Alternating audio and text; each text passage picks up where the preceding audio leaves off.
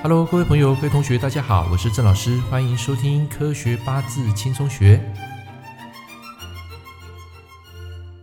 Hello，各位朋友、各位同学，大家早安啊！今天是大年初三，跟大家分享一个啊，在旅游时啊必须注意的一个事项。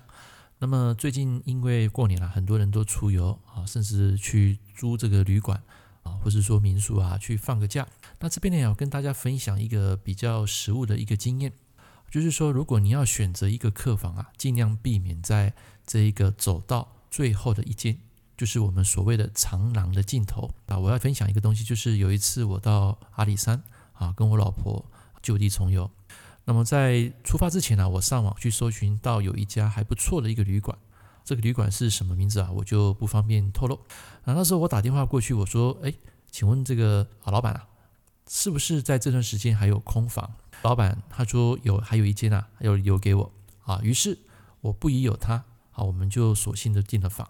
那么在那一天呢，一家人兴高采烈来到这个世外桃源啊。为什么我说世外桃源呢？因为其实阿里山啊，啊，即使是在这个夏季啊，在山上的那种感觉就是啊，它非常的清爽，然后空气也不错，只是海拔高一点，那没有关系的。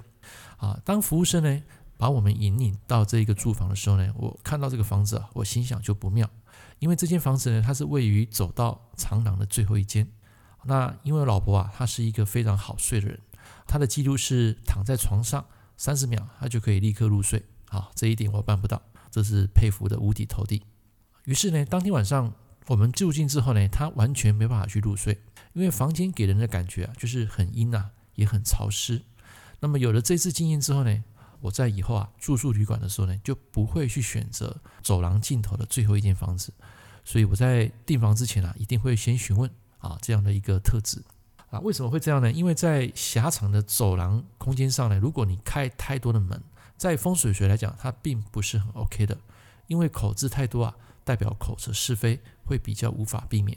那假如是面对面的房间门，门口大小它的高度如果一样。比较不会出现所谓的风水的瑕疵，不过在走廊上如果开太多的口啊，反而会造成家里的能量不平衡，啊，因为它气流会不断的去散发出去，啊，或是说可能因为家人的关系啊不协调，然后造成一个比较负面的效果。所以说啊，下次如果有机会啊去选择这个住宿旅游，那么避免在房间位于走廊的尽头，因为这个时候代表人的运势啊容易走下坡，健康上也容易受到影响。因为在房子的方位呢，等于是我们耳熟能详的无尾巷，有点类似，就是最后一间无尾巷，也可以说是直冲门。它如同一支箭靶，随时随地啊都有可能被这个箭给射中，所以自然而然你就不会出现好运。所以那天晚上啊，我太太没办法睡啊，其实跟那个房子的磁场有很大的关系啊。我那天呢、也根本没办法睡，所以就躺着躺着躺到大概啊清晨三点多啊，我们就去看日出了。所以几乎晚上没有什么睡的，好，然后那间房间我也印象中非常的潮湿，啊，然后非常的阴冷，好，就进去你会感觉很冷，好，那个棉被怎么盖都盖不温暖，所以下次如果有机会外到旅游啊，请慎选你住宿的房间，然后要记得不要选在走廊的最后一间，因为位于长廊的尽头的房间啊，它衰气比较多，阴气也会比较重。以上提供啊这个参考啊，不代表本人立场。啊，那也谢谢大家今天的收听，祝各位新年愉快，我们下回见，拜拜。感谢您收听《科学八字轻松学》，我是郑老师。如果你喜欢我的节目，欢迎订阅我的频道。我们下一堂课见喽，拜拜。